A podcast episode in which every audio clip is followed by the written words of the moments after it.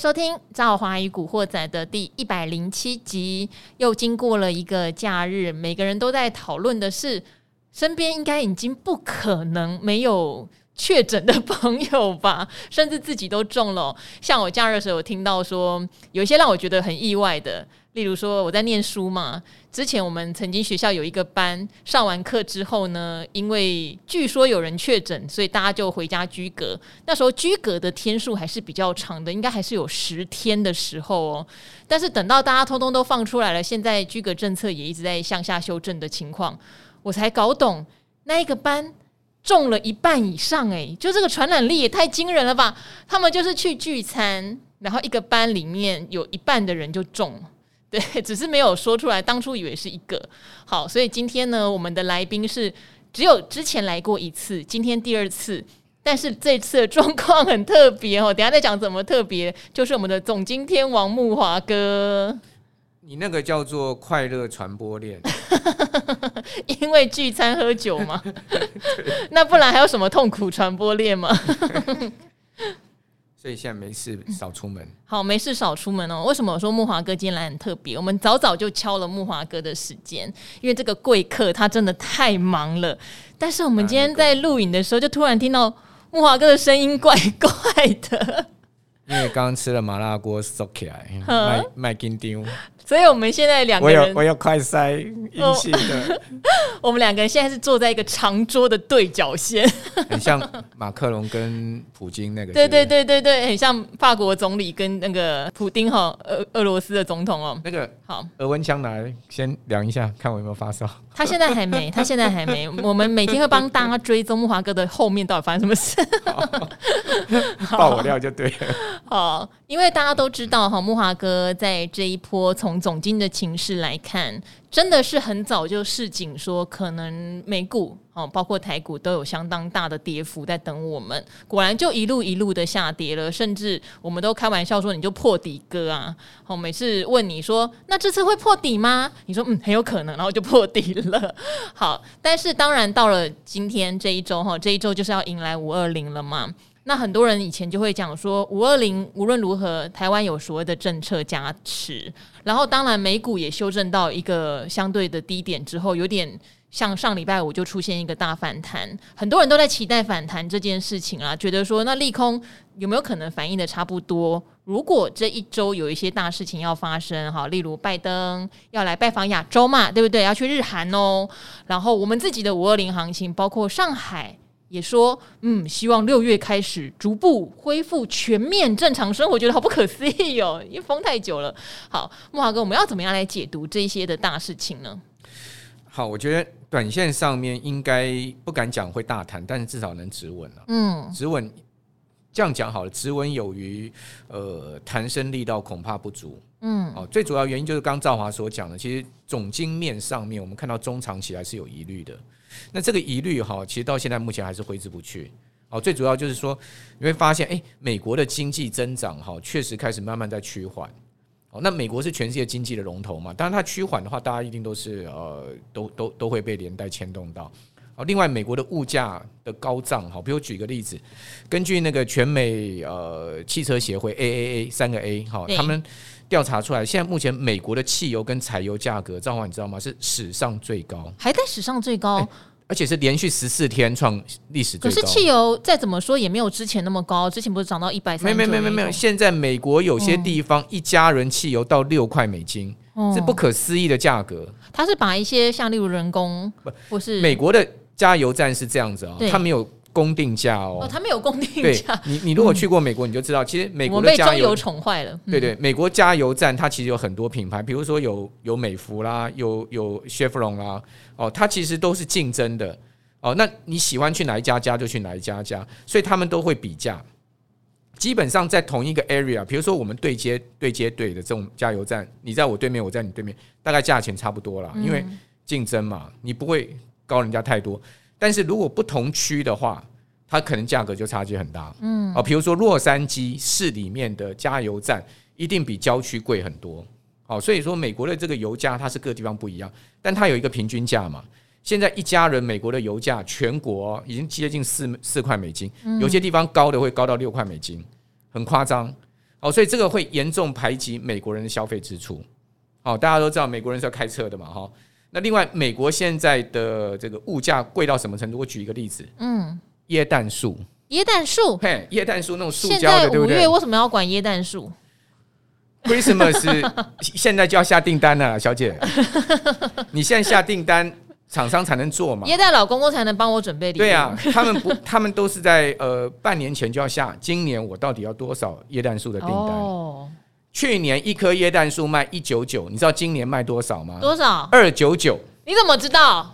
我朋友在做这个的、啊。哦，我想说你怎么知道 椰蛋树今年涨到二九九？立立刻涨一百块美金一颗。嗯，你说夸不夸张？五十趴？你说它的出货价吗？就是说还是终端售价？在那个 Target Target 美国那个大卖场 Target 的终端价是。所以美国人现在大概连那个椰蛋树上那个装潢的东西都买不太起。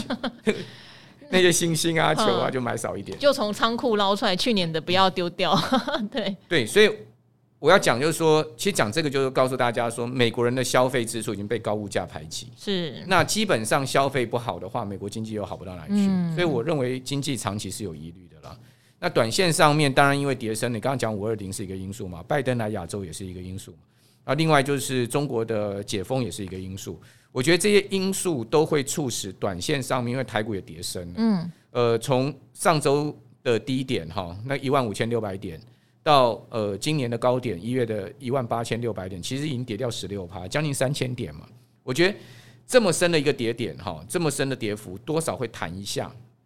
但是我会建议我们的听众朋友，就是说弹上去你还是要谨慎一点哦，能减码还是空出一些现金会比较好。好，弹上去要减码。等一下，我们也来回答一个听众问题啦。他对于什么叫做弹上去要减码哦，弹到多少要减码？我们觉得没有弹很多啊，还不到减码的时候就 下去了。等一下，我们会来回答这样的疑问。但是这边想要请教，其实我今天最有兴趣的，当然就是上海。到底有没有可能真解封？号称五月六号之后，昆山可以全复工。可是我跟我自己台商朋友的打听是，他说不太可能全复工，因为清零政策这件事情。并没有真的拿掉呀。那在这样的状况下，还是很多人无法上工，所以对大部分的台商来说，并没有达到一个全复工的效果。这个是其一。其二是说，上海市民有望在六月一号之后逐步完全恢复正常生活，因为说现在的确诊人数增加的很少了嘛。可是会不会一开放，马上这个确诊人数暴增起来？其实台湾也是有点 这种状况哈，又马上封起来嘞。到底这个解封能够真的那么乐观吗？我是听一个马路消息啦，嗯，马路消息，马路消息都是真的啦。说呃，大陆的中央有一部分人对于今年的经济增长产生了很大的无法达标的疑虑。一定的啊，这一定无法达标了，重创。所以说呢，呃，他们就去 support 国务院总理李克强哦，跟习近平去呃争取多少放松一点哦，因为大家都知道这个清零政策是习近平的政策嘛。那事实上，呃，中国大陆不见得所有的高层然后都是同样的看法了。但是因为毕竟中国大陆是这样，他们的是一个呃所谓呃老板说了算的地方。好，所以说只要习近平坚持清零的话，大概这个政策会持续下去。可是毕竟哈，国务院总理李克强他是管经济的，嗯，好，那他多少也有一些分量。那我想，呃，那一部分人去 support。李克呃，李克强去跟习近平争取一些放松，现在目前是有看到这样的机会。是哦，我我最近是听说这个消息。好，所以毕竟而且这个消息其实《华尔街日报》也有披露嘛。是哦，登了很大篇嘛，就是说呃，中国大陆对于今年的经济发展其实产生很大的无法达标的疑虑了哈。那李克强在其中扮演很重要的角色哦，想要怎么样去把这个经济拉上来？那因为大家都知道，其实习李之间他们本身是有合作有有矛盾。哦，那现在目前看起来的状况就是，呃，因为李克李克强明年就要下台了，嗯，那明年下台之前，他总是要做点事，不要不好看的下台，对，对，所以说在最后的这个一年的时间，我看到这个现在目前的趋势跟方向是，大陆开始有往那个比较放松，好跟资金宽松的方向在走，比如说上个礼拜也把房贷利率调降了嘛，那这个礼拜最重要观察就是人民银行的两个。很重要的利率，一个是 MLF，嗯，我们一般 MLF 我们叫做政策利率。政策利率是什么？政策利率就是它的一个很重要的政策指标的利率。是哦，这个利率调升调降，就是代表人行对于这个呃这个利率水准的一个一个一个态度了哈。另外一个关系到呃实际的放贷利率的更重要的就是贷款市场利率报价这个 LRP 哦，那 LRP 是是大概好像礼拜四还礼拜礼拜三会公布最新的数字，那 MLF 是周一就今天哦，所以这两个利率如果一旦呃人行都有松绑调降的话，那配合上周的房贷利率调降。应该大陆会呃开始迎来一波资金活水了，嗯，就是说至少让资金面稍微宽松。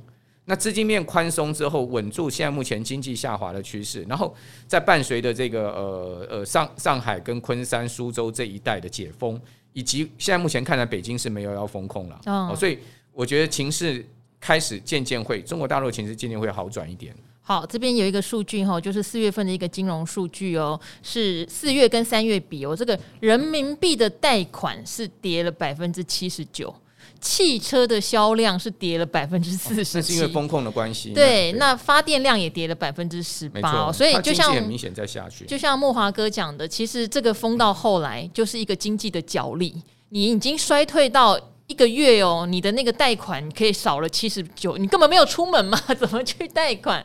没得发展呢、啊。好，这个不要看短短两三个月哦，这个经济这个两三个月有时候一下子下去回不了头就惨了，所以现在赶快来挽救，对不对？可是又怎么可能开放清零？那清零政策就要拿掉了，不是吗？不可能清零了吗？呃、中国大陆清零政策是不会拿掉，因为复旦大学发了一篇报告嘛，对，说如果大陆放弃清零政策，中国大陆。老人会死掉一百六十万嘛？嗯，那你想看这篇报告出来代表什么？代表 support 这个中央的意志力。是。那这种报告信也信也好，不信也好，其实不重要。对，重要是这个报告出来的时间跟意义在哪里？嗯，这个意义就是报告诉你要 support 习近平的意志嘛。嗯。哦，因为我有正当性啊，你想要那么多老人死吗？哦，我们的清零政策是为了保护老百姓的人命啊。哦，所以。这个是经济跟呃这个人命之间的两难抉择。好，那至于说内政是任何一个国家没有办法去干预的了。好，你就说大家都认为说清零不可能，问题是中国如果他真的做到清零，那也也不代表完全不可能。但重点是做得到做不到，你外界都没有皮条嘛，那就是中国的政策。那重点是我们要去思考，它这个政策下面的外溢效应是什么？这个对我们来讲比较重要。至于说你也不可能去改变它的政策，你就思考说它的外溢效应是什么？我们可以看到它的外溢效应就是中国大陆经济不好的情况之下，整个周边的经济都不会好嘛。哦，所以这就告诉你它的外溢效应才是重点。所以我们应该把我们的焦点回到说它政策之后的一个影响力是什么？好，因为刚刚也提到哈，因为美国来看的话，整个经济在走衰退的。呃，状况还是持续的哦，尤其是通膨这件事情并没有得到解决。但是那为什么鲍尔之前出来谈话的时候，似乎就暗示着六月搞不好就只有升两码，不会升到三码？还是说其实到最后看到通膨还是这么严重，他干脆就狠狠下杀招哦，六月三码就跟你下去了。但是这样又对股市可能有相当大的伤害。现在我觉得就是很多事情在这个跷跷板上面，我们很难拿捏。像刚刚讲到，如果今天上海真的因为经济杀伤力太大，逐步把它开放很好啊。台商也复工很好啊，也撒钱嘛，人行也撒钱很好啊。可是美国这边又是一个变数，所以我们到底要怎么样综合评估这件事情？就是慕驊哥，我知道你看总经的环境真的是比较差居多，可是总是有个极限吧？我们有没有看到一个反转点？可能会出现在什么时候？我觉得 今年最重要几个数据啦，第一个通膨啦，你刚刚讲到；第二个就是经济增长，第三个就是企业获利。那经济增长跟企业获利现在都没有公布，嗯，好，我们先看通膨。通膨我们可以看到四月 CPI 哦，有比三月再往下掉一点，因为四月是三呃八点三嘛，好，虽然不如预期，一般预期是八点一，那上个月是八点五，那月比增幅呢？好，这个是掉到呃零点二，零点二啊，零点二月比增幅，所以你会发现，哎，它慢慢是有在趋缓，但是结构性的这个呃压力仍然在，就是说它虽然趋缓，但是它掉不到很低啊，它也不会急速下降。那我想鲍尔应该已经是正视这个事实了，就是说我今天就算升三码，我就不见得一定可以把通膨压下来。那我干干脆我就慢慢升嘛，我不要那么急，因为我升三码，金融市场会垮掉。所以说他就是已经很明确告诉市场，五月跟呃六月跟七月都是各升两码，嗯哦，就变成是呃再升一个百分点。那这样子算下去的话，一直到年底还有几次会议，他都升一码的话，嗯，呃，这个年底的利率会来到二点五到二点七五。就达到所谓联准会的中性利率目标。是。那至于说达到中性利率目标之后，我再看通膨的状况，我再决定明年要不要升。嗯，我觉得现在是鲍尔下的这个棋是这样。那似乎他也说服了联准会里面的鹰派，比如像布拉德最近也讲了嘛，他也觉得没有必要升三嘛。所以看起来联准会现在目前的步调是这样的。那既然步调是这样子，我们就要看通膨是不是真的可以下来。是。但是我个人对通膨没有那么乐观的原因，是因为。你会发现，其实这次的通膨结构因素很多啦，嗯，啊，不见得是利率能控制的，这也是我想他们不急于那么快速大幅升息的主要原因。好，那回过头来，如果说呢，通膨呃真正去伤害到经济消费，然后你会看到美国第二季 GDP、第三季 GDP、第四季 GDP 越来越不如预期，越来越往下掉的话，我相信股市的这个跌势都没有止住，嗯，哦，因为。呃，根据那个美国 GDP Now 哈，就是美国的这个呃呃克利夫兰联准银行，他们都有做这个最新的 GDP 的评估哈。GDP Now 第二季大概不到两趴了，那第一季是负的一点四嘛，好，所以你会发现美国经济即即使第二季能走出正增长，但是它的其实也是一个微弱正增长，哦，所以这样子情况之下，其实我们会担心后面企业获利跟不上来。但从另外一个角度来看，其实股市也反映哦 Price In 这个估值的修正嘛，Price In 了吗？呃，完全了吗？部分，哦、部分哈。我觉得股市的下跌不单单是呃这次的下跌，不单是 GDP 或者是说 CPI，它其实隐含的泡沫的一个破灭。因为过去十二年一直涨嘛，涨得到这么大高的一个幅度，好，你想想看，这个纳查克指数涨到了一万六千点，对不对？哦，涨到一万六千点，它那时候整个市值这么庞大，那这次一摔摔三十趴，它市值就少掉七兆啊。嗯，那七兆，兆华你知道它是市值这个七兆是比零八年。两千年还有二零二零年三月那时候几次大跌，市值的减幅绝对金额都大。给我举例好了，二零二零年三月那一次纳查克指数的跌幅啊，其实它也不亚于这一次嘛哈。是，但是那一次的市值只有减少四兆，嗯但是这一次因为膨胀太大，它减少的是更大的一个数字。所以某种情况，我觉得这一次的下跌，它其实隐含非常多的因素，我们不能只看一个单一因素。是，所以在这样状况之下。呃，我觉得这些因素都没有厘清的情况之下，投资人就不会，尤其是法人哈，就是说大资金的人，他们就不会很大胆放心的把钱大量投入市场，可能采取了策略的短线操作哦，这个有赚快跑，然后呢，呃，跌升进进来买一点哦，然后赚一个价差，那买错了停损，大概是这样子。直到什么呢？直到几个事情厘清了，第一个，你通膨真的出现很明显的持续性的回降，哦，就是说这种不管结构因素或者是说呃这个。呃，短期、中期因素的通膨因素都厘清了。第二个呢，经济啊已经开始见到很平稳的一个状况了。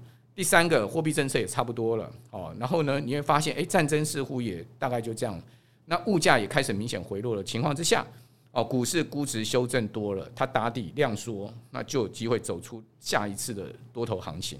好，因为联准会怎么做，还有战争什么时候结束，有些法人朋友会跟我说，这个利空其实已经反应过了，但是还没有反应过的是，我们不知道通膨会到什么地步。我觉得刚刚莫华哥讲到一个很大的重点哦，就是为什么不急着升三码哦四嘛，因为。升息已经不是解决通膨唯一的方式，反而你急升，你杀伤的是股市嘛，杀伤投资人的信心而已。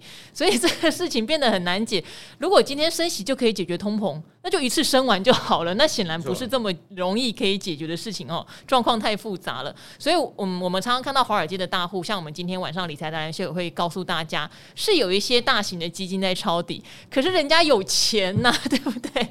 人家手上几百亿、几千亿美元的资金在抄底。可以这样慢慢玩，我们没有啊，可能一百万大家就痛死了，对不对？所以我们的话还是要等状况至少信心度比较高的时候再进场啦。虽然最近很多人我都知道很想去抢反弹。好，但是不要，我是觉得如果资金部位不是那么大的人，没有必要这样子玩。好，可以等一下，一定会有更好的时间点。只是这边我觉得有一些人的问题，也反映出现在小股民的心情。我们请木华哥帮我们一起来解读一下哦。这一位叫做菜鸡也要长大，他说超级感谢兆华女神在这个空头时期每天耳提面命操作的心法。陪伴我每天开车下班的路途，然后一直听着你和老师们提醒要多握现金在手上，反弹要减码。好，问题来了，我现在一直抓不到节奏，导致现在悲惨的满手套牢股票。哎，你一直听一直听，结果你满手套牢，我听得挺难过的哦。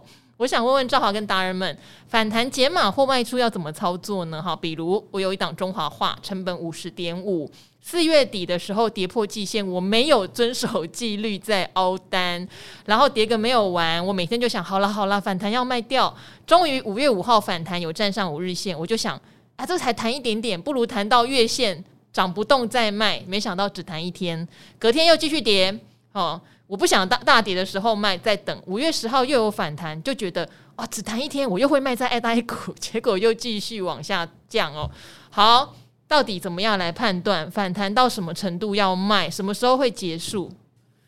反弹到什么程度要卖？哈，其实很难讲啊，因为这个跟个股跟大盘都有关系。我觉得基本上，如果你手上持股部位高的话，哈，弹上去你就分批卖。嗯，可是也许它就一张啊，一张就零股卖啊，零股卖哦。对啊，你把整股拆成零股卖是。哦，就是说，如果说你有十张，你就可能一次一张、两张这样分批减。对。然后，如果你是只有一张股票或两张股票，你就用零股的方式卖。嗯。哦，我觉得把整股拆成零股出也是一个方法。Anyway，反弹到什么高点，这其实没有人知道，真的没人知道了。所以说我觉我觉得，它开始弹的时候，你就开始分批卖。哦，那这样至少你心里会轻松一点，你的现金会回来一些，不要满手都是股票，因为现在目前。呃，现金真的是蛮重要一件事情。好，呃，这个真的说不准。虽然有时候看技术线型，大家会看到嘛。例如我自己也会看一下，因为我是反弹喜欢空的那种人，所以我就会想说啊，例如它上面有季线反压，我就想你现在反弹一定弹不上季线，所以你弹不上，我可能就会空你嘛。那对于手上有股票人，可能就会觉得我弹到季线反压，我就出一趟。但是很不幸，因为最近的反弹真的蛮烂的哈，赵华必须讲。以前在大盘跌的时候，有时候你会来。一个像样的反弹，你会卖得比较舒服。可是现在很长都是开高走低，你开盘没有卖，你就眼睁睁，甚至它红翻黑都有，你就整个傻眼，想说这样就叫反弹吗？哦，所以最近如果你要反弹卖，也许真的就不能太怎么讲，也不是说贪心啦，不能太期待它会遇到一个什么反压才会止弹呐，哦，它会弹个半根一根才会止弹，可能就像慕驊哥讲的，如果你张数不多，也许你用零股零股把它往分批往上卖。张数多的话，当然就是几张几张分批往上卖，我们就先去不去预设了啦，吼。好，当然如果你遇到涨停板，可能会卖的比较开心一点。最近也常常像什么细晶元。突然跌升来一根也是有的，那大家有发现，就那么一根，今天也是有点遇涨乏力哈。好，所以这边的话，木华哥给我们提醒，因为状况真的不是很理想哈。好，那我这边再念一则哦，就是慢慢升华的君君哦，他说慢慢升华的自己 进股市一年了，一开始是盲目跟单，幸运小赚钱，那因为这份幸运让我起了贪贪婪之心哈。我每次念留言，我都会念到自己傻住，开启了当冲之旅。这段旅程很短暂，不但把赚的赔光光，还失心疯为了赚回来，反而越赔越多。此后进入了学习期，也会看心态调整，懂懂了要多看少做。好，在这个时期恰巧也看到了理财达人秀，也很喜欢朱老师跟永年老师的教学。这当中有个不可或缺的角色，就是赵华的存在，因为你会适时的做重点整理，让我的脑袋能把你那些整理再整理的资讯好整理得更好了。现在赔钱虽然还没赚回来，但是因为那段意外的旅程，反而让我学习了不少。现在不但看得懂技术分析，还懂得资金控管，学习到就是自己的。期待跌到谷底可以慢慢捡股票。谢谢你们！哇，我们这边有两三个就是当冲毕业文，但是我觉得很棒，他们都觉得是一个。很好的经验学习这样子，好，那这边我再念一则哈，我们家方木华哥回去休息了，因为他的喉咙已经烧瞎了哈。好，这边有问一个事情哦，他是问 MACI 的成分股调整啦，因为最近不是刚调整，包括像利基电也被纳入了，他们应该是全球市场指数这样子。好，也是我们十二楼的同事，那你一定知道木华哥，因为木华哥常常来东森录影哈。木华哥很可怕，我们十二楼有同事在。在监听我，在监听赵华与古惑仔。好，五星好评吹起来，每日通勤都是古惑仔跟古癌哦，双栖陪伴，慢慢的移动时光。还括号不是对公司 公司公不是对公司不忠，因为通勤时间很长，他想说东森就要听东森的这样。好，疫情进入了四月万历年间呢，很幽默。有在关注 BDI 指数有上涨的趋势，在五十五块价位买进的域名，也很幸运的在七十左右出场哦，so lucky。因为散装航运说真的就是区间操作啦，现在什么事情都是区间操作。好，不过车用电子跟电池都叫妈啊，金星跟康普套在高点赔了十五趴出场了，把之前的获利也都吐回去了。然后呢，大盘是海盗船，索性把平常看盘的时间拿来买书哦。他这边来推荐哦哦，就是今天其实节目有提到的桥水基金的达利欧写的《变化中的世界秩序》。好，礼拜四大盘。蝶生也勇敢捡了黄老板的利基店，好，创新高的营收不应该只有这个股价吧？好，当然利基电最近的有一个消息就是被纳入了 MSCI，应该是全球指数还是全球新兴市场指数？Sorry，有点小忘记哦，可以查一下。好，所以想要问哦，到底纳入这个 MSCI 季度调整，剔除和纳入到底对成分股有什么影响？哈，感谢智慧与勇敢化身的赵华姐，唱歌都点抒情歌，报价都听幸福歌。那今天总经就听木华哥，好不好？好，影响性应该是法人筹码面的问题了。嗯，哦，就有些小型股变到这个大型股，哈，其实我觉得影响就不大。如果是被剔除，影响性就比较大一点。哦，不过基本上我觉得消息公布前应该都反映了。是，哦，那有一些会是在季度调整前，大概如果是新增纳入的话，它通常会在季度调整前的两周到三周，股价会表现的比较好。哦，我的经验是这样。可是两周到三周的部分，我们不太知道谁被新增，对不对？呃，不是，等到公布，嗯。呃，你说公布之后，生效日、哦、好，前两周还有行情就对了。对，对，生效日的两周到三周前，啊、通常会有一个比较明显的波段行情。嗯、但是这是新增的部分，那剔除的部分，其实我觉得我过去的经验是都还好，不见得一定会大跌，因为他们大部分都已经反映了。嗯，因为它会被剔除，基本上它的股价可能都已经很弱势。对。好，因为 MACI 它呢调升跟调降有时候很简单啦，你涨到被它选进去，对你跌到被它踢出去。通常它选进去都是强势股啊，对，都是，而且它会有个期间。好，例如说它这次小型股的部分有选到创维，创维那时候不涨到三百三吗？对，所以那个时候对它的市值增加就有很大的帮助嘛。可是等它真正生效的时候，它已经从三百三已经跌到两百块了。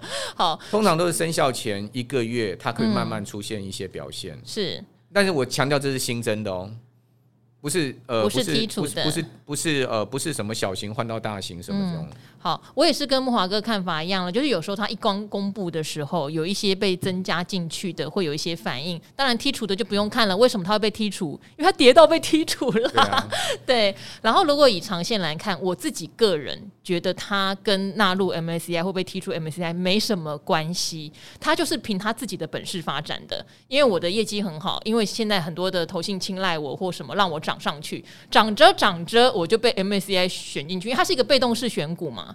它不是一个主动式选股啊，它如果今天是国外的主动基金操盘人跑来说，哦，我要买你这家公司，那你当然那个就很不一样了。但是因为它是被动式的，它等于是股票的表现决定它有没有被选或是被踢，没错，而不是它被选它会表现很好，它被踢它表现很差，不是哦。股价会说话哦，逻辑完全不是哦。木华哥就是长得帅，所以他就当选了理财达人秀的最帅榜首。没有，对，并不是因为他来理财达人秀最帅榜首，他才变帅的哈。木华哥健身有成，所以才才会变得那么帅，好不好？我我声音有点渐渐恢复了，我在，所以不要紧张。